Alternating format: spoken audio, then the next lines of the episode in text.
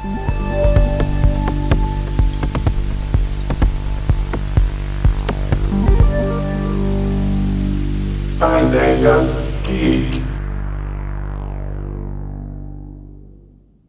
Bom dia, boa tarde, boa noite, Paideia Geekers. Aqui quem fala é Santiago em mais um episódio do nosso amado, querido, idolatrado podcast, o Paideia Geek. Juntamente com o Davi. Oi, Davi! Hello, Santiago, estamos mais aqui, mais um episódio do nosso querido podcast, nosso Paideia Geek. E é um episódio, é, assim, muito curioso da minha parte, estou muito curioso com o que vocês vão achar, porque falar do tema que iremos dizer é mexer talvez com lembranças, é mexer também como algo que te marcou pode continuar te marcando para o bem ou para o mal, dependendo da forma com que você vai olhar para os nossos queridos spin-offs, né, Santiago? Exatamente. Uma curiosidade desse episódio é que, fazendo jus ao tema do episódio, este episódio é um spin-off. Por quê? Porque. esqueci da piada. Eu tinha esquecido dessa piada. Mas é verdade. Isso é um spin-off. É esse episódio do spin-off. Porque a gente iria falar de spin-offs, gente, junto com prequels e sequências. Só que a gente viu assim a gente está rendendo muito aqui, né? Com prequels e sequências. Vamos deixar spin-off separado. Vamos fazer um spin-off. E a gente decidiu isso no meio do episódio, não vai? A gente decide isso no meio do episódio. Eu acho muito engraçado isso que a gente faz. E aí vai a gente mudando o tema do card, não foi? Foi engraçado. Isso. Foi, menina. A gente teve que mudar a imagem, a gente teve que mudar tudo. Isso para a gente ter um tempinho a mais, né? Para a gente não ter só uns dois minutos assim no final para falar de spin-offs, porque como o Davi falou, né? E eu tô aqui refletindo, né? Os spin-offs nos marcam, né? Ou por conta do da catástrofe que foi a série original, não é? Ou por conta de quão bom foi a série original. Então, infelizmente, o spin-off ele acaba né, ele acaba recebendo a rebordosa. Ele recebe a rebordosa. ótimo. Ele recebe a rebordosa, Davi, porque, por exemplo, né, tem um spin-off aí. O que é rebordosa? Tem o que, que é rebordosa, é verdade. Que ele acaba sentindo o impacto. É, ele sente o impacto da nossa relação com a obra original. Então, se a obra original te decepcionou, você não vai esperar muito do spin-off. Você vai dizer, hum, eu quero a distância desse spin-off. Eu não quero saber, não. Já chega daquele universo, eu não tenho mais saco para esse universo. E talvez o spin-off ele seja bom. Porque não conte com a com o dedo de quem estragou, o dedo podre de quem estragou a série original. Mas a gente não quer saber. Porque a gente já tá calejado. Olha, o que é, é, Santiago está colocando uma coisa muito importante. Porque Spin-off, gente, ele aí já conceituando, né? Spin-off, ele também podem ser chamados de derivagem, né? Como a Santiago colocou, são derivações de histórias inspiradas em trabalhos originais, em trabalhos é, em produções originais ou anteriores. É, o spin-off ele tem uma ideia de você tem uma base, um lore, tem uma narrativa, já tem uma história montada e Algumas lacunas existem e podem ser contempladas em um spin-off, ou seja, em uma produção paralela que dialogue com aquela, aquela lacuna da produção original. Eu vou antecipar um, exemplo que a gente sempre utiliza, mas Rogue One é um exemplo disso, né, Santiago? Que é uma lacuna. Gente, nossa, Rogue One é, é maravilhoso, porque é maravilhoso é um spin-off e é um prequel também. E é incrível Exato. no que faz. Ai, meu Deus. É incrível porque ele pega. Sabe, é um trecho, é um pequeno trecho do episódio 2 de Star Wars. É um pequenininho trecho. Eu acho que não dura nem 10 segundos que uma. Eu, nem, eu não me lembro exatamente. Foi, se não me engano, é uma, uma, rebelde, né? é, falar, olha, conseguimos obter informações, e aí a Princesa Leia também reporta isso, conseguimos obter informações que a Estrela da Morte tem aquele ponto é, falho, aquela fragilidade, e é lá onde a, a Força Rebelde tem que atacar. durou no máximo 10, 15, 20 segundos, ou menos do que isso. E a partir dessa, desse diálogo de 10, 15, 15 segundos, que foi criado, que é uma lacuna, porque a gente não sabia como é que as forças rebeldes conseguiam, foi criado um filme que é reconhecido por muitos como um dos melhores filmes dessa nova leva de filmes do Star Wars. A história de Star Wars. Então, spin-off, gente, ele tem, na minha opinião, aí eu já dando uma opinião, Santiago, ele tem que acrescentar, ele tem que trazer algo novo e ele tem que, na verdade, dialogar com o que já existiu, o que já existia e trazer novas camadas para aquela história que é construída anteriormente. Se, na minha opinião, se um spin-off não consegue fazer isso, é um spin-off totalmente desnecessário. É um spin-off que não tem o peso que ele deveria ter para uma nova história, porque ainda não, o spin-off é uma nova história. Exatamente, gente. O, o spin-off ele pode ser é, focado num personagem que foi muito querido, que foi muito amado, e aí viram, tipo, hum, a gente pode aproveitar toda essa comoção que esse personagem causou para criar uma série com base nele, centrada nele. Mas ainda assim, você tem uma expansão. Então, se eu fosse dizer assim, poxa, esse spin-off aqui é legal, esse spin-off aqui é muito bem sucedido, é quando ele consegue se expandir, né, centralizado naquele personagem, ou naquela lacuna, ou numa situação, de tal forma que ele consiga criar o seu universo e que esse universo não precise ficar recorrendo o tempo todo ao universo do qual ele foi derivado. Então, Rogue One faz isso, porque a gente teve uma lacuna no episódio 2. Então, é algo bastante específico o spin-off. Mas a gente conseguiu, ele conseguiu se expandir porque ele apresentou novos personagens, a gente se apegou àqueles personagens, ainda que a gente soubesse o que fosse acontecer. Mas foi um período que, que eles conseguiram expandir. Né? Existia uma lacuna, existia uma situação, e eles conseguiram criar todo um filme, duas horas de filme, em torno disso apresentando novas locações, apresentando novos personagens, apresentando situações pelas quais esses personagens eles passaram. Então o spin-off ele tem isso, né? A gente vai sempre pensar que, ó, existe algo aqui desse universo que precisa de expansão. A própria definição de spin-off, se não explicitamente, implicitamente demanda isso, ó, é preciso se expandir. Se expandir como? Dando mais detalhes dessa situação, ou dando mais detalhes sobre um personagem. E aí, a partir daí, ele ó, desencanta. Então, o universo que, que se cria a partir desse spin-off, quando ele é bem sucedido, é tão poderoso que eu até esqueço que é um spin-off. Agora, eu gostaria de fazer aqui, levantar uma, uma crítica, e aí não é culpa do spin-off, é culpa de quem cria. Essa semana, foi a semana, semana passada, a, uma das criadoras da trilogia original de Star Wars, se não me engano, é, ela fez severas críticas à Disney, né? Que estão, eu não posso reproduzir a palavra exata que ela falou, mas enfim, obra, as novas produções da Disney estão foram exatamente. Pode ser qualquer coisa que vocês imaginarem e está servindo, porque é, são são sinônimos o que vocês imaginarem aí, tá? Então, é, e, uma, e uma, algo que isso deixa bem claro e exemplifica, a gente está elogiando o Ruby One, certo? O, gente, Ruby One, Santiago, é um spin-off, não é isso? E um prequel, né? Mas teve um spin-off e um prequel. Você acredita que vão criar... Você sabe muito bem, sabe? Que vai ser criada a série do Andor, que é o spin-off de Ruby One.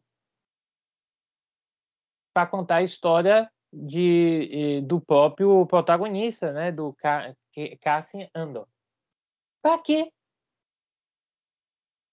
Para que vocês vão criar um spin-off do spin-off para contar de um personagem? Aí eu volto para aquilo que eu falei lá, que são as regrinhas minhas, minhas regrinhas, para que eu, que eu coloco em pauta assim quando eu vejo um spin-off.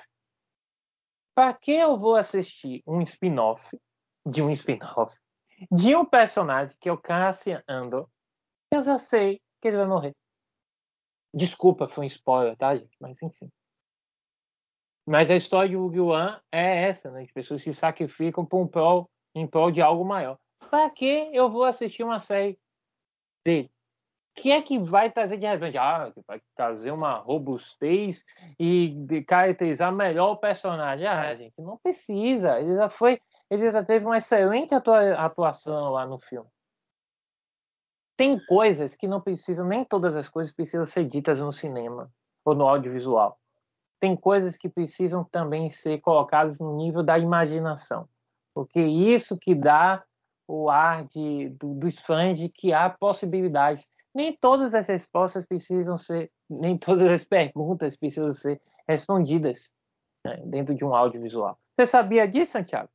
Dessa é. Andor?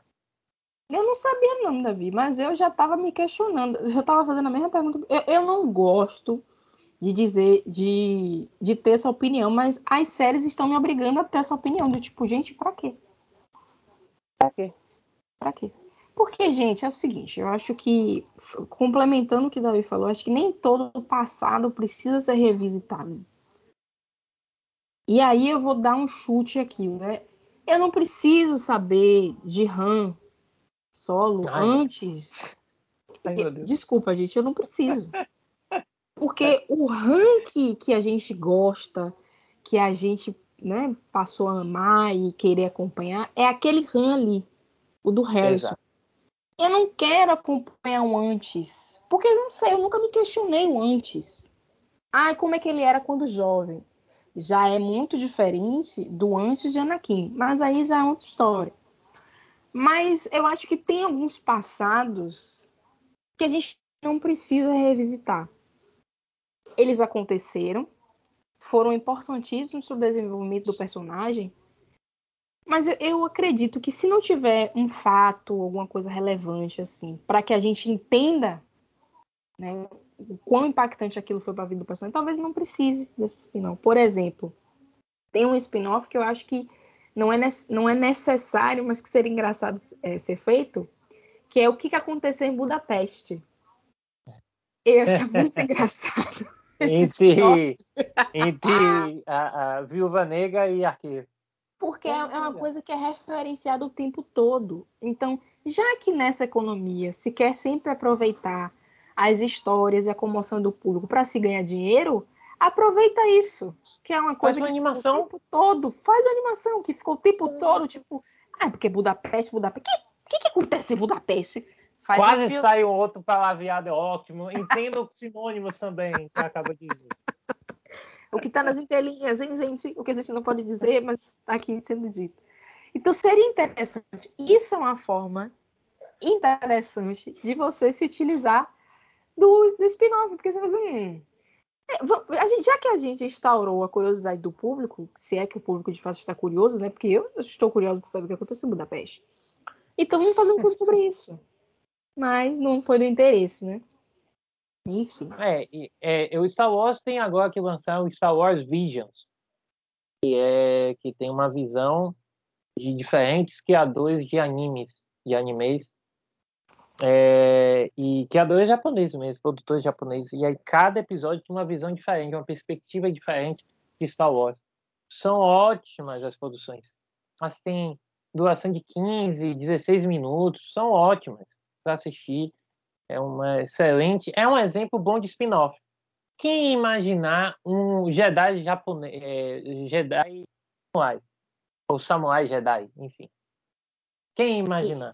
Porque e a é história de Jedi, Não, é, só para só, só para dizer, o própria criação de Jedi, é, dos Jedi, o próprio é, Lucas, né, é o George Lucas, ele fala que ele tem uma origem muito voltada àquelas produções de Ronins e samurais da, do cinema japonês, né, da década de, 40, de 50, 60. Ele tem uma a base a partir dessas obras. Né? Então é muito curioso agora o produtores japoneses de animes criarem spin-offs de Star Wars mostrando o ponto de vista do Japão feudal muitas vezes. É, isso é interessante porque expande também, né? E abre margem para outras possibilidades. Gente, o que a gente está falando de expandir, né? e de ter um universo próprio a tal ponto de você ofuscar a série a qual você foi derivada, não é necessariamente uma regra dos spin-offs. Talvez seja uma regra para um spin-off ser bem sucedido. Verdade. É, eu... é, né? Verdade. O, o, exemplo que você estava falando, eu vou antecipar para o povo saber. Simpsons, né? Que a gente estava falando, né? É verdade. O original. Conta a história que talvez muita gente não saiba. Gente, eu, nem eu sabia. Davi sabia, Davi tinha ouvido falar dessa história, mas eu não sabia. Porque é, é um, como o Davi falou, é um fenômeno. É algo que é, é surreal o que Simpsons é para nossa cultura. E pensar que foi um spin-off, você fica, gente. Veja bem, gente, é, o Simpsons começou como um spin-off de um programa de TV chamado The Tracy Ullman Show. A ideia inicial eram apenas passagens curtas de dois minutos durante o programa. Só que aí a, as figuras que protagonizavam essas passagens fizeram tanto sucesso que motivou a criação de Os Simpsons. Então vocês imaginam, é, Os Simpsons era, uma, era um spin-off, mas ele cresceu e se expandiu a tal ponto de a gente nem saber lembrar, ou disso nem ser mencionado que é um spin-off. Então, isso aí demonstra o sucesso do spin-off, que ele próprio conseguiu o sucesso não por conta da ligação com a outra trama, com outro universo, mas por conta do que foi feito neste spin-off. Então, é, a gente tem uma expansão, tem um aprofundamento, a gente ter aí uma trama muito mais complexa e densa não é uma, uma regra de todo spin-off, mas a gente pode dizer que seria a regra para ter um spin-off bem sucedido. E existem outros exemplos justamente disso, de expansão né, de, um, de uma série derivada de outra que se expandiu, que se ampliou, que se amplificou, que se tornou complexa, que deixou complexo algo que não era tanto assim e que por isso garantiu sucesso por muitas e muitas temporadas. Isso é uma coisa interessante, né? Quando a gente está falando de série, se a gente vê que aquela série foi derivada de outra e consegue manter temporadas e temporadas, significa dizer que conseguiu ser bem sucedida né, na sua própria trama. Isso é uma coisa bacana de se, de se ver. E talvez, inclusive, a, a forma como essa trama ela se construiu faça com que você tenha uma relação diferente com o spin-off da que você tem com a obra original. Perfeito, exatamente. Você tem uma, uma nova experiência, né? Você tem uma nova Isso. vivência, você ganha ali outros outros elementos que fazem você curtir ainda mais aquela história, naquele né, universo que você está visitando. Uma, tem duas obras que fazem isso e que eu, a gente já falou de uma delas que foi de Creed, a gente já falou lá de prequel, sequel, já falando de remake, remake, foi remake, né? A gente colocou ela como um remake. Foi. Foi um reboot, um reboot, remake. É, porque o Creed, ele tem mais ou menos isso aí que a Santiago falou. É uma obra que é para ser um spin-off, e é um spin-off de, rock, de Rock Balboa, né? De Rock. É um spin-off. Só que o primeiro, o, o, os, os atores né, que fazem não só o próprio Creed, mas todo o elenco que está ali por trás, e a história é tão legal que ele ganha um protagonismo, uma autonomia da história original. Perceba que na primeira uhum. história, primeiro que na primeira, na primeira, na primeira história está muito vinculada ao que é o rock, né? Como a história dele com Apollo Apollo Creed e toda a história que foi desenvolvida a partir daquele momento lá no filme, no segundo filme, no primeiro e no segundo filme de Rock, né? Quando ele faz isso e termina o primeiro Creed e vamos para o segundo, o segundo é sobre Creed. O Rock é apenas um participante, é é um, um um personagem importante, mas é apenas um personagem. A historicidade de rock, a historicidade em torno do que aconteceu nos filmes de rock balboa, já não, não tem o mesmo peso, muito pelo contrário, da história de Creed 2. Então, é, eu diria que Creed ele tem um momento de é, emancipação, digamos assim, da história original de, de Rock Balboa. Ele se emancipa do primeiro para o segundo filme e ele, para mim, ele deixa de ser um spin-off e passa a ser uma, um filme autônomo, né? uma história autônoma. E o terceiro filme, com certeza, será sobre uma história dele, especificamente dele, e as referências a rock vai, vão completamente desaparecer. Então, Creed é um exemplo de, disso aí que a Santiago está falando, né? Como um personagem se emancipa. E eu vou, antes de eh, você poder comentar aí também a questão de Creed, eu vou inserir também nessa discussão, porque eu acho que faz parte desse contexto, que é o Miles Morales. O Miles é um Homem-Aranha, né? É, é, ele, tem os, ele não tem os mesmos poderes do Homem-Aranha, tem outros poderes do Homem-Aranha, é, e vive dentro, também dentro de Nova York, mas ele tem uma outra historicidade. É, é, a história do Homem-Aranha, do Peter Parker, ele tem um peso, é um jovem que está lidando com superpoderes, né? o amigo da vizinhança, né? A, o Miles Morales, ele, além dessas todas essas questões de ser jovem, de um herói que não tem lá o super, é, tem multimilionário e super mega hiper condições, como é o caso do o Homem de Ferro, o Miles Morales é, é uma pessoa humilde, né? que vem de, um, de uma família humilde, de um bairro humilde de Nova York. Só que dentro desse todo esse contexto, ele é um jovem com superpoderes e negro. Então existem outras milhões de outras camadas que estão em torno desse personagem. E quando a gente coloca e olha para o Peter e você não vai dizer é um spin-off do Homem-Aranha. Não, ele é um ele ele também é um homem um Homem-Aranha. O Peter é um Homem-Aranha e o mais um é outro Homem-Aranha. São homens-aranhas ali dentro daquele contexto porque ele tem todo um background que coloca ele também nessa ideia de emancipação perante o personagem original e de protagonismo, de autonomia dentro da história dele. É só olhar os quadrinhos e também os jogos agora, os jogos e as, a história né, do Aranha Verso mostra isso, deixa bem claro quem é o protagonista ali daquela história. Né? Então é isso, Santiago, que colocar logo esses dois para exemplificar o que você estava dizendo. Não, eu acho que esses dois, eles, eles têm um, algo muito bacana de um spin-off, é que você se aproveita da ligação com a obra que fez sucesso anteriormente, mas a sua intenção, de forma alguma, é viver à sombra dessa obra. Muito pelo contrário. Né? É a questão mesmo da emancipação. É do tipo assim, ó, eu vou me aproveitar da ligação por uma questão de, já que o público conhece aquela obra, né?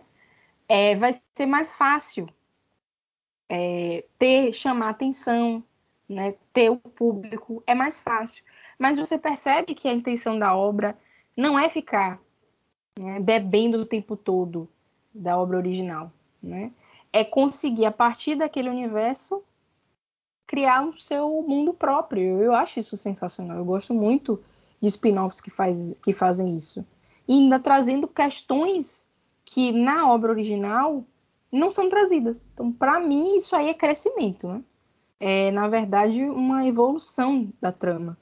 Porque você pode até ter uma ligação com a trama anterior, mas você cresce em relação a essa trama, porque você traz é, questões mais complexas, questões de, de outras naturezas, né? você torna a, a trama muito mais comprometida com certas causas. Eu acho sensacional dos spin-offs. Por isso que a nossa pergunta aqui no roteiro de hoje é o spin-off é necessário. Eu acho que quando você tem essa intenção de crescer não somente em, em termos de trama, mas também de, de discussão e de engajamento, eu acho que é extremamente necessário, é essencial. E tem aqui, olhando nosso roteiro, né? Temos, como você fala de ser essencial, é, tem um, eu gosto muito desse exemplo que a gente colocou, do escorpião rei. quem sabe, quem conhece o Scorpion Rei, ele foi produzido por Dwayne Johnson, né, The Rock, né? Ele é protagonista é, desse filme. Conta a história de um guerreiro que é, busca a liberdade do seu povo, de, de um tirano, típico de filme de ação, sabe?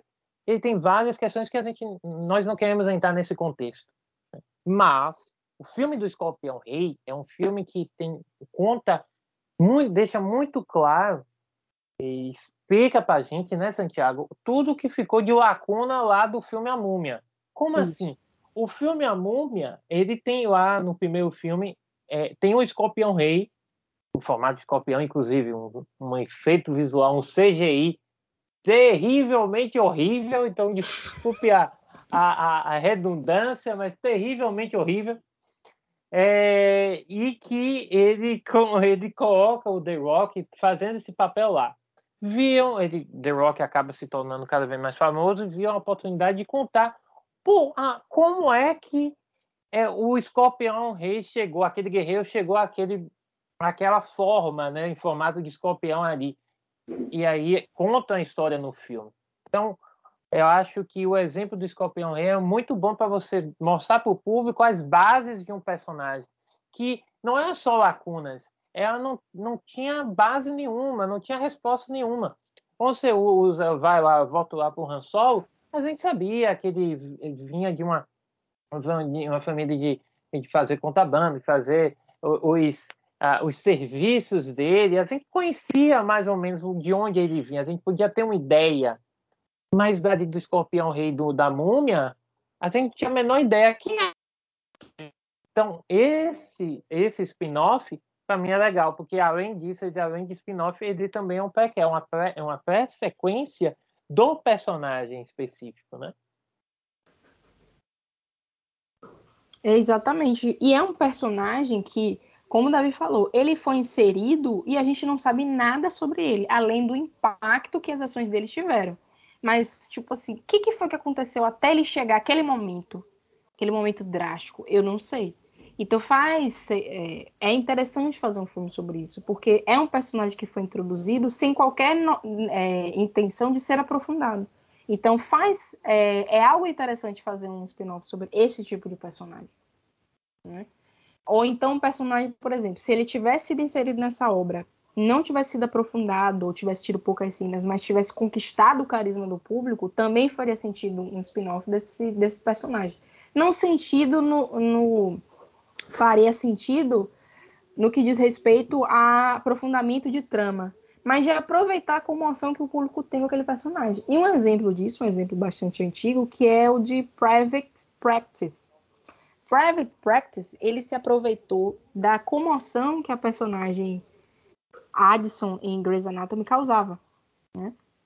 É, eu tô, tô, aqui tentando lembrar se era Addison mesmo, mas enfim. Deixa eu... passa. Se alguém perceber, corrige a gente aí nos comentários. Mas é a Adson, Adson Montgomery. Deixa eu só então. isso. É isso mesmo. É, é pronto. pronto. Enrolei aqui para ela pesquisar. Pronto. que ela é uma cirurgiã. Ela era uma cirurgiã em Grey's Anatomy. Ela era ex-esposa de Derek. E ela tinha um certo carisma na série. Então, o que aconteceu? Bom, ela saiu de Grey's Anatomy e aí, essa saída dela motivou justamente a criação de uma série, porque ela saiu para é, ser cirurgiã em uma clínica privada, daí o nome, né? É prática privada. Só que aí se criou um todo um universo em torno dela que não tinha mais nada a ver com Grey's Anatomy, sabe? Que você até, tipo assim, precisaria pensar duas vezes e dizer, ah, não, isso, ela é de Grey's Anatomy. Ela não é um personagem que a gente foi acompanhando nessa série ela, a gente já acompanhava ela numa série anterior. E aí ela teve esse spin-off. E foi um spin-off bem sucedido porque tinham outros personagens. Esses outros personagens criavam uma comoção, uma ligação forte com o público. E durou mais de duas temporadas. Então foi um spin-off bem sucedido. Então, é se aproveitar do carisma que um personagem tem, né, do quanto o público consegue se identificar com ele, para você criar uma série que é centrada nele né, o universo a partir daquele personagem e você levantando outras questões, né? Porque já que ainda tem isso também de private practice, que é diferente. É, em Grey's Anatomy, se eu não me engano, eu acho que ele é um hospital público, não sei, mas ele é um hospital. Né? Edson vai trabalhar numa clínica, então já é uma outra política, já é uma outra dinâmica, então você tem aí uma expansão da história, né? Como é que é essa cirurgiã dentro desse universo de clínica, universo privado, universo mais particular. Então, também teve isso de, de private practice, que é interessante. Não é uma, uma um spin-off que eu acompanhei, mas é um spin-off que fica sempre na minha cabeça, porque eu considero um spin-off bem sucedido. Passou de passou de seis episódios é bem sucedido, porque quantidade de coisa que aconteceu não terminou nem, nem passou do mid-season, aí é complicado, né? É complicado, e ela conseguiu Exato. ter seis temporadas, David. Seis! Então, passou de seis episódios, para mim já tá valendo. Quanto mais seis temporadas. Seis temporadas. Quanto mais. Eu penso que é, séries que tem esse tamanho assim e que são spin-offs, né, não é fácil não, é uma conquista, tá? É uma boa conquista. Mostra que a história tomou um rumo diferente, um, um, um rumo, é, não diria melhor, mas um rumo diferente, que cativou é. a, a história a continuar sendo contada, né? E tem outros exemplos aqui que a Santiago colocou no roteiro e que eu gosto muito, mas essas duas obras tem mais para um público infantil, que é o Pocoando Dói e o Gato de Botas. Especificamente Pocoando Dói, porque tem uma camada de discussão sobre a personagem que é diferente. A personagem da Dói, ela tem, é, é, ela tem uma, uma analogia com o mundo humano, né? Que é Sim. fantástico, né? Que ela tem esquecimento, né? Isso, ela tem problemas de memória. Problemas de memória. E aí não deixa bem claro ali por quê, qual é a causa que leva a esse problema de memória. Mas se a gente trouxer para o ambiente, para o mundo humano, é, as, podemos colocar diversas enfermidades, diversas situações que são delicadas e são, e são importantes serem discutidas. Então, trazer isso para um público infantil, poxa, é muito legal. É muito legal porque você está ali com as analogias e as metáforas sendo colocadas ali, mostrando a importância que a gente tem que olhar para essas pessoas que têm é, problemas de memória, por exemplo. Então, percebam, é um spin-off de Procurando Nemo? Sim, mas é um spin-off própria identidade, né? Seu próprio impacto, sua própria, sua própria motivação. Então, isso é, engrandece esse spin-off. Não é de qualquer jeito. Ele tem uma serventinha e tem um significado. Agora, nessa nessa nesse caminho, eu acho que tem um, um, uma série de spin-offs que eu acho muito interessante, que todos os spin-offs que a gente vem falando, a gente tem falando de uma ligação dos personagens, ou seja, existe um personagem, existe uma situação saída de uma obra já existente e que aí eu me aproveito disso para fazer um filme, para fazer uma série.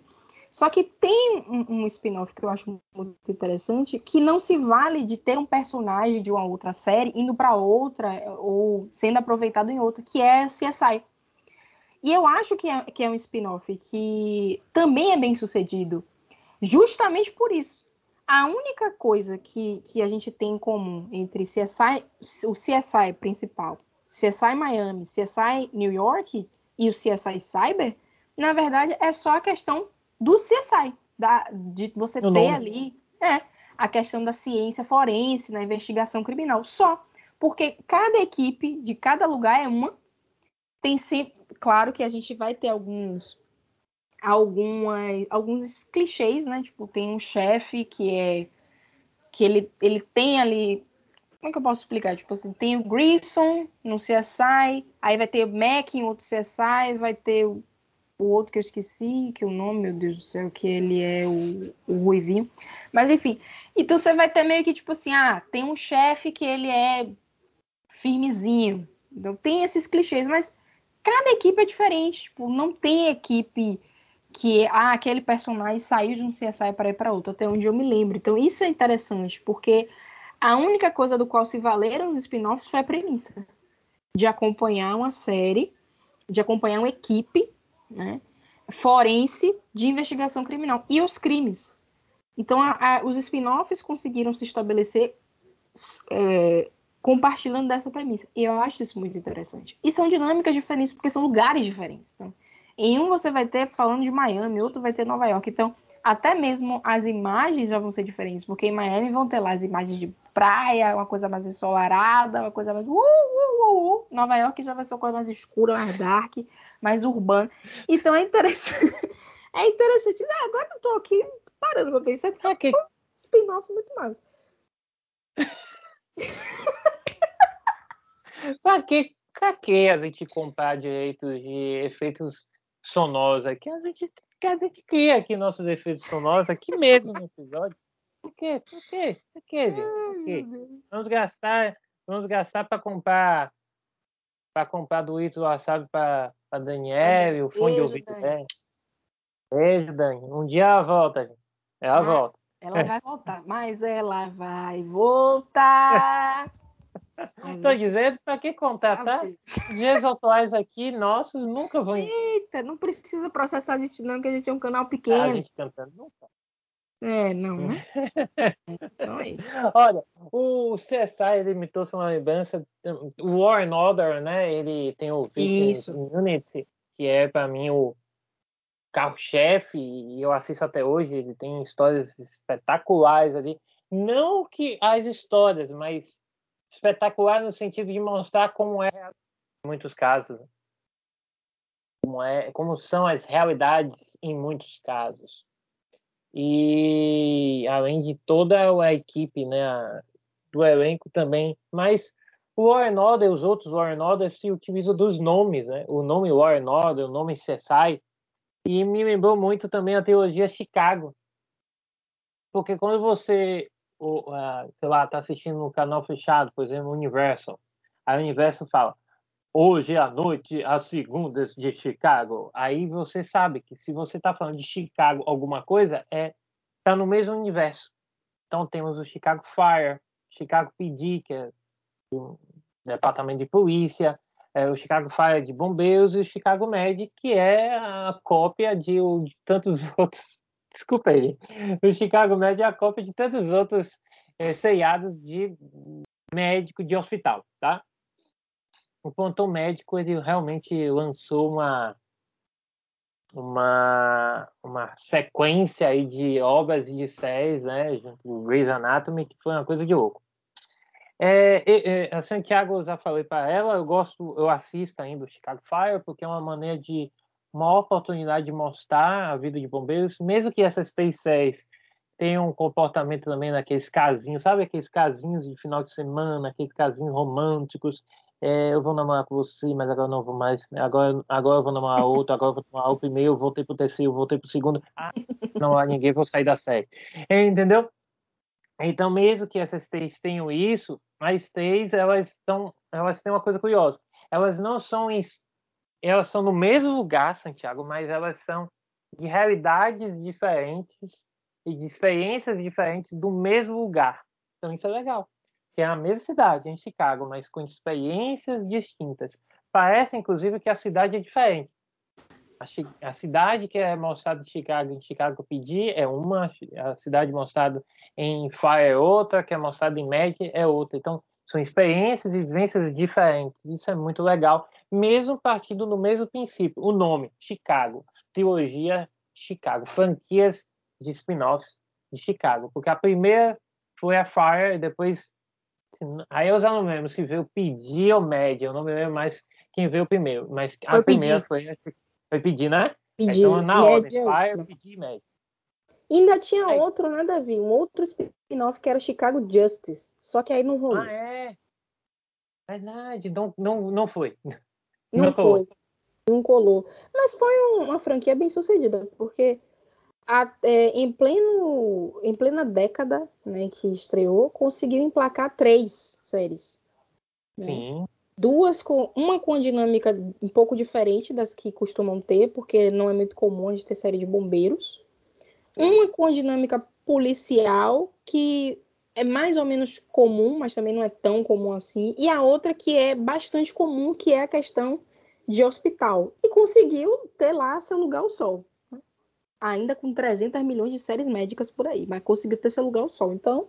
Além de ser séries cheias, né, de 20 e poucos episódios e procedurais. A grande, uhum. grande parte dos episódios são procedurais, né? ou seja, acontece um episódio, aí tem um pedacinho, é mais um fragmento no outro, outro fragmento, e aí se junta esse fragmento em 24, 20 e poucos episódios. Mas faz sucesso. Ah, é uma série que ainda faz muito sucesso lá. Já tem algumas críticas, mas tá aí, tá vivo, né? Tá sobrevivendo. Tá é, eu não posso dizer a, a mesma coisa jogando praga, né? Jogando praga aqui, né? Eu não posso dizer a mesma coisa dos spin-offs de The Walking Dead. Hum. Porque, assim, gente, eu, a Santiago sabe, a gente conversava bastante uns, quantos anos? Oito anos, sete anos atrás. a gente conversava muitos anos atrás de The Walking Dead. Eu a, comecei a assistir a primeira temporada, a segunda, a terceira, a quarta, eu acho que eu fui até a quinta. Quarta, quinta, eu fui até aí mas depois começou a enrolar demais, começou a inventar demais, começou a mudar mais os quadrinhos, uh, mudar uh, personagens, enrolar, sabe? Eu acho que uma série ela tem que ter um início, meio e fim. Quanto mais você conseguir o equilíbrio entre esse meio, ou seja, é, enquanto dura realmente as temporadas, melhor. É o meu medo, por exemplo, com a série Sex Education. É uma série que já está indo para a sua quarta temporada. Cobra Kai é outra série que está indo também para a sua.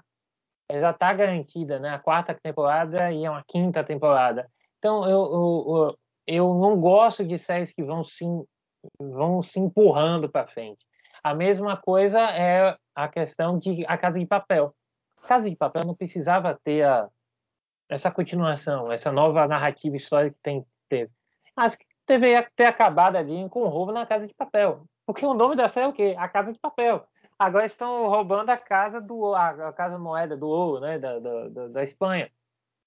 Mas a Casa de Papel é a Casa de Papel. Enfim, o que eu estou querendo dizer é que spin-offs elas têm uma mania, e aí falando especificamente de Fear the Walking Dead, eu falando dos milhões de filmes que estão querendo produzir aí com o Rick Grimes, né, Grimes, né, Uh, o The Walking Dead World Beyond, que eu nunca assisti esse, se foi renovado, se terminou, nem tenho a menor ideia.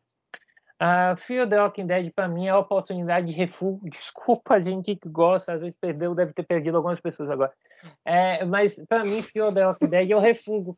As histórias que eu não consegui contar em The Walking Dead, peraí, sobrou essas ideias aqui, tipo o nosso roteiro de 2020 de, de episódios. O que é que sobrou lá que a gente pode contar ainda aqui? Ah, isso aqui, beleza, vamos colocar lá em Field the Walking Dead. É porque estava faltando missões dentro da água. Foi que eles criaram lá. Então, o que eu estou querendo dizer é, uma, é, é o, o universo do The Walking Dead é um exemplo de como o, o ganho financeiro, né, a questão neoliberal, capitalista, de ganhar em cima de uma marca é, pode destruir uma coisa que poderia ter iniciou muito bem, desenvolveu mais ou menos e poderia ter terminado muito melhor do que ele vai terminar nessa última temporada de The Walking Dead. Né? Ai, Davi, eu acho engraçado isso, viu? Tem uma coisa também, gente, que dos spin-offs que eu acho que é o timing. É, eu acho que quando uma série termina no seu ápice, é, com o público ainda querendo mais, querendo mais, eu acho que o spin-off é uma oportunidade de ouro, né?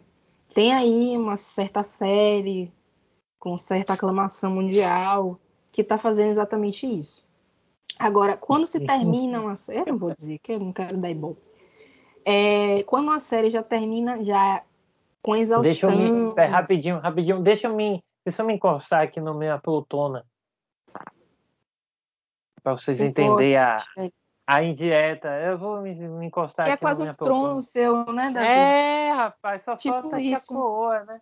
É, Exato, Davi, mas todo mundo já tá entendeu qual é o spin-off magnânimo né, que estão querendo criar é, dessa série que terminou tão bem, né?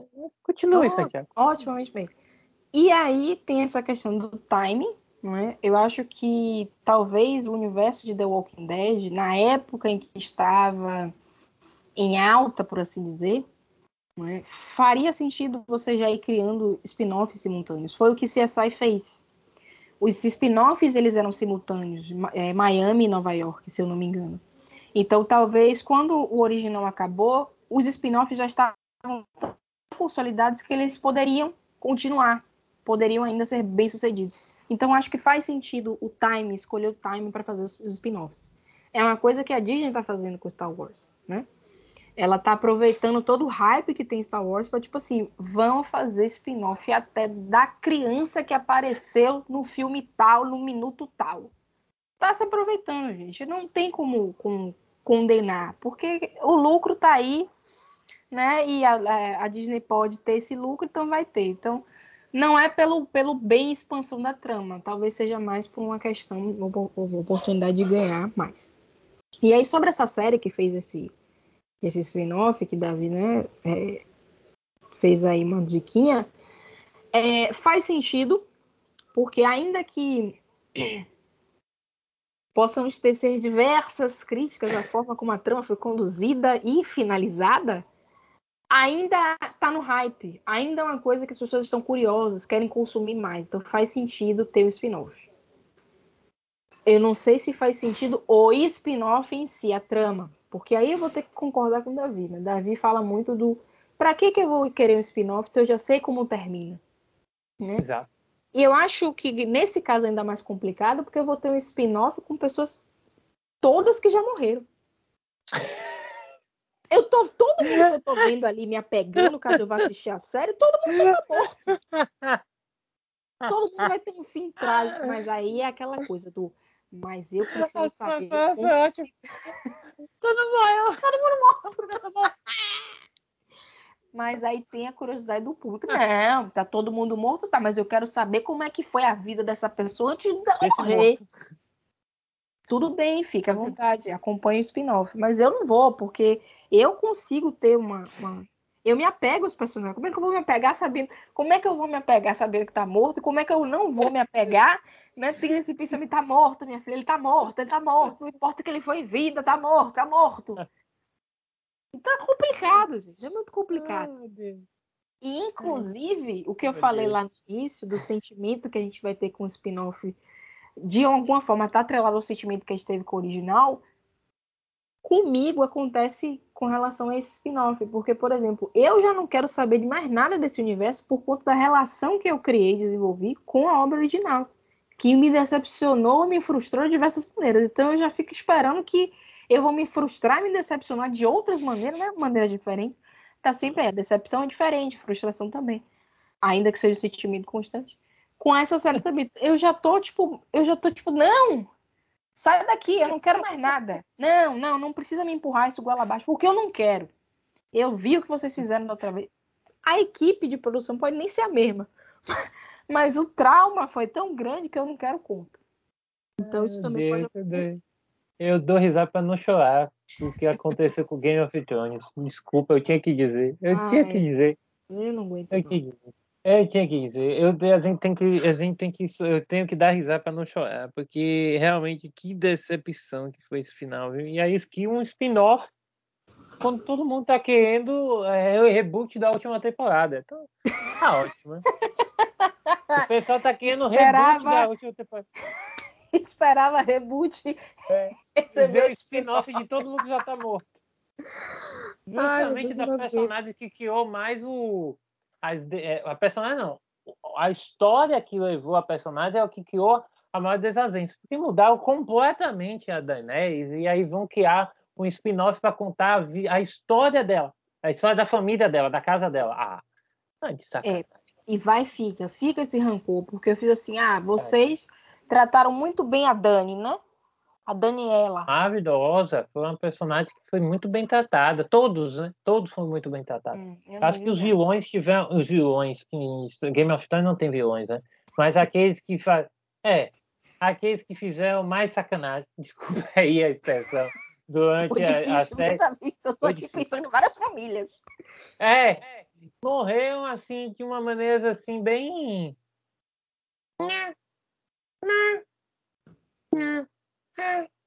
Não, acabou, morreu. Não, assim, essa aí foi, a temporada foi desastrosa para mim, né? Não da mesma forma que eu vejo. Olha, olha de onde eu vou sair. Power Rangers. Gente, Power Rangers. Mas a gente tinha que mudar de assunto, então eu escolhi algo ir para Power Rangers. Power Rangers, o Mighty Morphin, né, que lá da década de 90, ele é um ícone, né? E a história em quadrinhos dos Power Rangers, que a partir daí, é, também é, brinca sobre a linha do tempo, né, de Power Rangers e tal, também é uma história adulta muito boa. É, e o Power Rangers ela, tem uma coisa que mantém a origem, né? Eles mantêm características, né? As explosões com fogo de artifício no fundo, as roupas coloridas, sabe? Aquelas falas batidas e tal. Mas eu queria parabenizar uh, os criadores por, por trazer, né? Por pra, pra, é, eles trouxeram a discussão do novo Power Rangers, né? Que é o Power Rangers Dino Fury. Por favor, não se confunda com Dino Trovão. É Dino Fury. É, traz uma personagem, o primeiro Ranger LGBTQIA+. É, ah, mas já tinha atores e atrizes que eram LGBTQIA+. Sim, eles eram, mas eles não atuavam. O personagem deles dentro do, da, da série não é LGBTQIA+. E, na, e nessa nova é. Então, parabéns, porque querendo, querendo ou não, Power Rangers ainda continua sendo muito bem, muito visto. Não é à toa que continua, tá, já me perdi. Mas, enfim, já são mais de 30, 40 Power Rangers, já me perdi na contagem. Eu perdi o site que estava com a informação aqui. Aqui, ó. Mas eu sei que existe há 28 anos. Então, Power Ranger existe há 28 anos. E 28 anos, com certeza, pelo menos um Power Ranger teve cada ano. Eu sei que tiveram anos com mais de um. Mas se a gente colocar aqui um por ano, então 28. Então, caramba, é, você é, manter isso, esses spin-offs do original, uh, é muito bom. E também a essa adaptação que a gente sempre fala aqui, Santiago, né? Não adianta você copiar o do passado, você precisa olhar para o presente e adaptar, trazer novas discussões, né? É verdade. E considerando que eles foram até para o espaço, não Davi? Eles foram para o espaço, para o futuro. É uma coisa incrível. É, tem a, o, o, o, o, principal Power Ranger, o chefe de um, de um deles foi um cachorro. ah, então, é, assim, tem coisa de tudo. Olha que eu gosto. É, é, SPD ao resgate, eu gostava, assistia né, do, do, ensino fundamental e tal. Ah, eu gostava. Mas eu gostava. O que acontece é que eles continuaram criando e parabéns para eles, né? Uh, não da mesma forma do Arrow, Arrowverse, né? Hum. E tem, começou com o Arrow, eu e Santiago gostávamos muito, a gente oh, conversava. Gente. A gente é assim, todo episódio, cada semana que lançava um episódio, a gente ligava um pro outro e conversava, ficava horas conversando sobre as possibilidades, porque a primeira temporada de Arrow foi excelente. Meu Aí Deus. o que é que eles fizeram? Um herói que mata?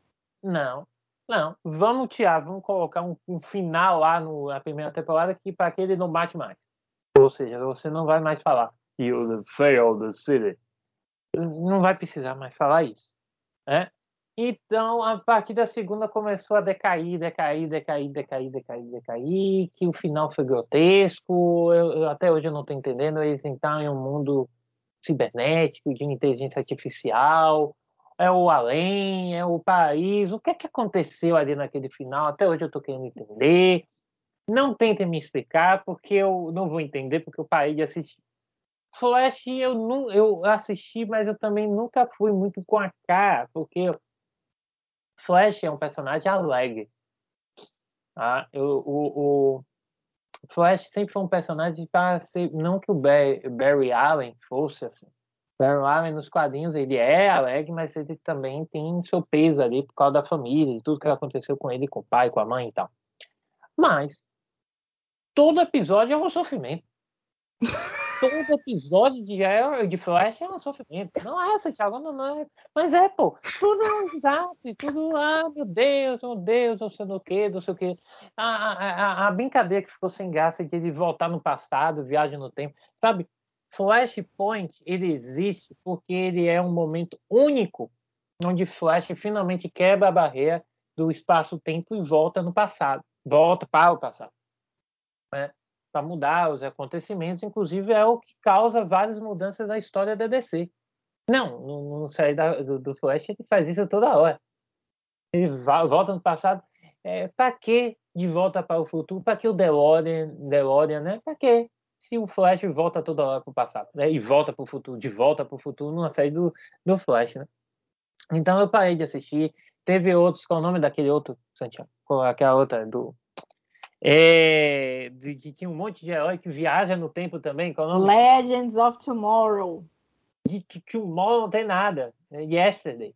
Porque eu já estava cansado tanta enrolação. Acabou essa série, nem sei se tem mais. Acho não, ainda tá continua. Tá... Agora, tipo assim, ó, eu, diferente do Mestre Davi, essa era a minha favorita, porque foi assim, foi um dominó, né? Gostava de Arrow, nossa, que série sensacional. Aí depois você passou a odiar. Aí, poxa, tive que abandonar. Ainda tava em Flash, vi, porra, Flash massa. Abandonei. Vou abandonar. Aí Legends ainda conseguia ficar. Não, Legends, Legends. Agora Aí abandonei. abandonei também. Mas essa eu abandonei sem rancor, né? Sem ficar, tipo, poxa, lamentando. Foi um abandono assim. Tinha... Abandono da vida, né? Da vida adulta. Tive que abandonar. E Supergirl, que não é um spin-off, mas acabou, tipo, fazendo parte do Arrowverse, né? Eu gostava, abandonei também. Então, Superman hoje. Assim, você assiste, já assistiu Superman hoje? Eu queria Hoje tá Superman, nem sei. Superman Lois, eu queria estar tá assistindo essa. E por que você não está assistindo? É, é razoável. É razoável. É porque eu já me cansei, Davi. Eu me... Não importa de si ou não. Se você já está cansada, não vá. Heróis. Não, não, não, não vá. Se mas é tá Superman tá 2, Davi. Poxa. Ah, mas assim, a história são as mesas. Você sabe que vai ter um vilão lá que vai controlar o Superman. Desculpa, gente, mas isso não é spoiler, não, tá? Isso sempre acontece com o Superman. É, e é sempre essa história. Então, assim, se você tá cansada, não vá, não. É boa, é razoável, mas não vá, não. É, Titans, nem pisem, sabe? Eu desisti semana passada de assistir Titans. Tá muito ruim.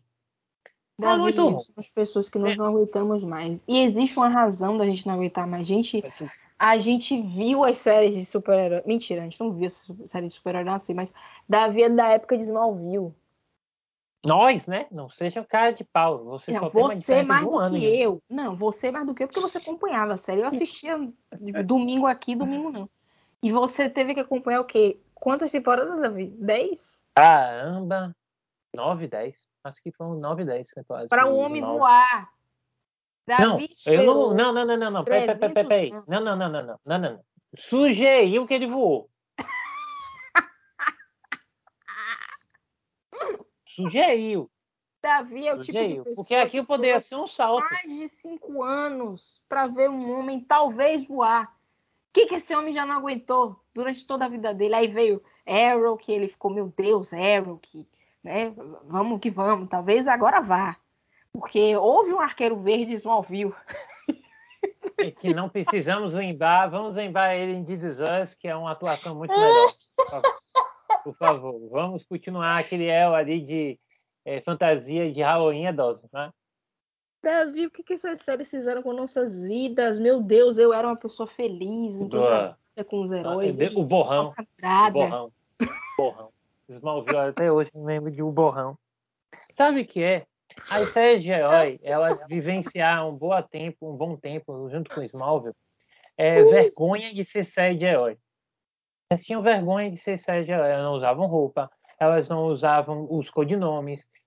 Elas tinham vergonha de ser heróis. Tanto que Smallville é o título é, lá dos Estados Unidos, o mundo inteiro. Aqui no Brasil, como assim não tem vergonha de nada, a gente cara de Palmeiras, colocou as aventuras do Superboy, porque aí é isso que estava acontecendo, entendeu? É, que, não, que eles não queriam se comprometer, a verdade é essa. Não, Na a gente devia fazer um episódio sobre Smallville. E o medo de falar. se comprometer. Exatamente.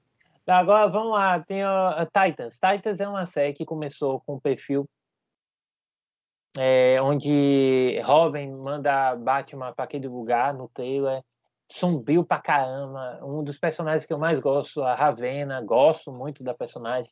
Tudo que tem um mágico, uma mágica, eu gosto. Davi Zatanna, Doutor Destino, é, Senhor Destino, é, enfim.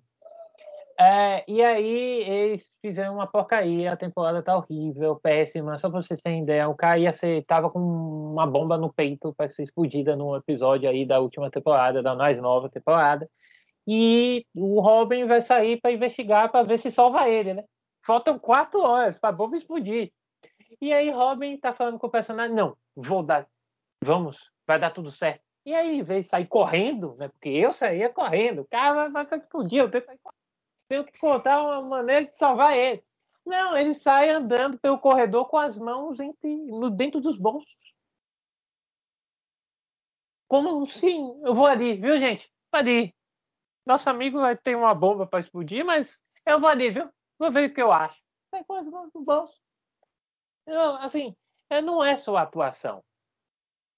Tá? Que a atuação dele, inclusive, é péssima. Não é só atuação. O ator que faz Asa Noturna é péssimo. Péssimo, desculpa. A atuação dele é horrível. Horrível. eu não sei só enredo, mas não é só a atuação. É o enredo. É a produção. É a direção. Para onde está caminhando aquilo ali. Sabe? A direção e o showrunner tem importância nisso. De mostrar para onde vai a história. É ridículo. Sabe? Titans é ridículo. A gente deveria fazer um episódio também sobre as séries da DC. É... Na verdade, deveria fazer. DC Marvel. Viu? São duas que valem a pena. Uma eu não assisto, que é aquela. não, dizem que é bom, mas eu não assisto, que é Doom aquela. Patrol? É, Doom Patrol. Patrol. Essa daí é uma que tá na minha, minha watchlist até hoje. Mas eu não assisto. Mas eu não assisto, eu não tenho mais paciência. Entendeu? Eu não tenho é... também, tô mantendo na minha watchlist. Sabe por quê? E é um spin-off de Titans, então veja o problema aí, né? A qualquer momento pode acontecer. Isso, exatamente. Agora, a única que eu assisto é Stargirl. Eu gosto muito de Stargirl, é uma historinha bem água com açúcar tal. Uma historinha legal, boa, mostra um pouquinho da sociedade da justiça, que são os heróis que geralmente não aparecem muito na, no lore da, da, da DC, inclusive no cinema, nem, nos, nem nas animações, tá? Então é isso, gente. Spin-off depende muito do que você quer, tá? A gente tinha outros exemplos aqui. Me permita, é, é, é, Santiago, a gente citar, tá? Você, por exemplo, Cena, Princesa Guerreira, para mim é melhor que Hércules. E, é, e não é só você que acha isso, não. Porque a prosperidade dessa série em relação à série foi da maior. qual ela foi derivada foi maior. E o sucesso também, porque eu sinto muito Hércules, mas eu lembro muito mais da Xena. Eu também. eu não vou imitar aqui o, o gritozinho dela de guerra. É, eu disse que a gente não precisa de, de placa de sonora, não precisa de nada disso, de efeitos visuais. Para que, que convocar? Para que contratar um novo editor? A gente faz com vontade própria. É, e tem a que você colocou aqui, que você poderia dizer para gente, de RuPaul's Drag Race All Stars, que eu sei que é um derivado de. Né, de... original. Isso. É de RuPaul's Drag Race, né? Eles só colocar o All, All, Stars no final, acho, nesse spin-off, né? Gente, o mais engraçado é que o universo de, de Drag Race é um universo que eu acompanho e gosto muito. E eu Sim, nunca tinha parado para pensar que All Stars era um spin-off, mas não é o único, porque eu tô aqui para. Tem mais? Tava... tem mais, porque você tem versões da Espanha, da Holanda é, do Reino Unido e do Canadá. Né? Ainda que não tenha RuPaul no nome, eu considero spin-off porque partiu da premissa da, do RuPaul's Drag Race. Mas spin-offs diretos eu diria que era All Stars, porque tem o elenco do, de todas as temporadas de RuPaul's Drag Race, né? Das temporadas, o, o elenco, ele vem daí. E tem o Celebrity Drag Race, e tem o Drag You. Esses a gente pode considerar spin-offs diretos, porque as drags que aparecem nesses nesses derivados são drags oriundas do RuPaul's Drag Race, das temporadas de RuPaul's Drag Race. Mas eu acabei considerando, origem. é, tem origem. Mas eu acabei considerando a é, RuPaul's Drag Race UK, Spain e, enfim, as outras como spin-off também. Por quê? Porque a premissa desses spin-offs é, tem como base o RuPaul's Drag Race, a série original. Então eu também considero spin-off. É, uma, é, é são, são né? exemplos bons. São exemplos bons que mostram que a, a, o spin-off ele corre também em alguns seriados por conta do país, né? como você bem colocou. É a versão, é a versão daquele país. É legal, é. contando que não não tente sobre, como eu posso dizer, não é contaminar, mas assim, como a gente vai falar daqui a alguns episódios, né, da questão dos, dos doramas e de outras obras que são reproduzidas em Hollywood, né? Sabe? É isso que eu tô querendo dizer. Cada um tem sua identidade e cada um tem sua importância. É isso aí Tá. Sim, o de beber da cultura daquele país, da cultura drag daquele Isso. país, né? É Exato. É verdade. Mostra. Fazer uma exposição mesmo de como é a cultura drag daquele, de cada um desses países é muito importante. Não pode é. ficar é, é, localizado em um lugar só. Então, esses são bons spin-offs porque eles têm uma importância também é, sociocultural, né? identitária. Isso, da gente conhecer drags de outros países. Isso é uma coisa interessante, porque como o segmento ele é estadunidense, é, eu acho que as drags que, que a gente mais conhecia, para além das que se pode conhecer das, do cenário do país, eram as dos Estados Unidos. São as que lançam álbuns, são as que estão nos programas, são as que a gente vê em shows, em casas de show. E aí eu acho massa essa, essa extensão da franquia, porque aí eu começo a conhecer as do Reino Unido, começo a conhecer as da Espanha, começo a conhecer as da Holanda, do Canadá, e aí isso para as próprias drags é muito bacana, porque aí você encontra drag que está do Canadá, você vai encontrar ela fazendo show no Reino Unido, por conta Exato. do sucesso que elas tiveram. Então isso é muito interessante. É, sobre spin-off, Santiago, que tudo que a gente já falou, definitivamente eu reitero o que eu falei lá no, no início. De uma forma bem sucinta. Se você está trazendo spin-off para complementar, para seguir na história, para você fazer, trazer algo de bom, para você trazer algo significativo, uma mudança, ou, ou, e que você olha ali e perceba uma autonomia, um protagonismo naquela história, ótimo, o spin-off é muito bem-vindo. Bem-vindo. Agora precisa levar em consideração o time, precisa levar em consideração que história que eu estou contando. Eu estou contando um spin-off que é uma pré-sequência, ou seja, está contando o passado de algo que eu já sei no futuro. Aí você se pergunta, para quê? Então, a pergunta que eu comecei, que você colocou, Santiago, no título, eu faço aqui. Temos que pensar para quê um spin-off?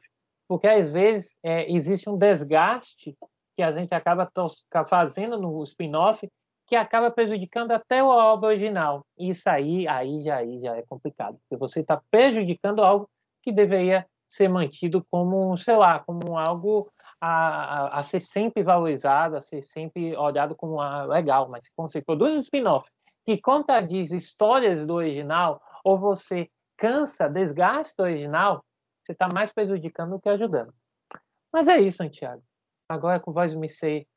Um beijo, gente. É isso. A impressão que eu tô tendo é que tudo que eu tinha que falar nas considerações finais eu já falei. Exatamente. É eu tô com essa impressão, que eu acho que as conclusões elas estão espalhadas aí no episódio. Gente, então é o seguinte: se vocês quiserem ouvir minhas considerações finais, vocês voltam. Vai! Não. Não, mas eu vou tentar finalizar com, com uma coisinha só. Né? Eu acho que a gente está falando muito do spin-off em termos de trama e do time, da questão do desenvolvimento e da profundidade. Mas quando a gente está falando de spin-off, não tem como a gente desconsiderar a questão emocional que é porque, por exemplo, spin-off é necessário, às vezes não é. Mas o nosso apego àquele universo é tão grande que a gente está aceitando tudo. E isso é, é, é interessante da gente destacar, porque tem ali um fator emocional que não adianta. Vai me fazer comprar livro, vai me fazer querer conferir filmes, vai me fazer assistir seriados. Não adianta, né? É, tem esse fator emocional, essa, essa vontade de mergulhar novamente naquele universo. Né? E isso pode acabar influenciando né, a gente a ir conferir mesmo. E é algo que não dá para ignorar, gente. É isso e tá tudo bem. E aí é isso, é necessário, vai depender de cada um. Aí vai ter gente que, tipo assim, ah, gente, pra mim a história acabou, vai ter gente que não, essa história podia continuar. E aí com isso a gente só vê que são experiências, experiências diferentes que a gente tem com audiovisual. Né? Que para algumas pessoas as histórias se encerram, para outras pessoas as histórias podem continuar e continuar e continuar. E aí uma das formas da história continuar é pelo spin-off. Né? Então, gente, a experiência de vocês, seja lá como que for, se é spin-off, se é prequel, se é uma sequel, né? A gente só deseja que vocês tenham uma boa experiência. Bye!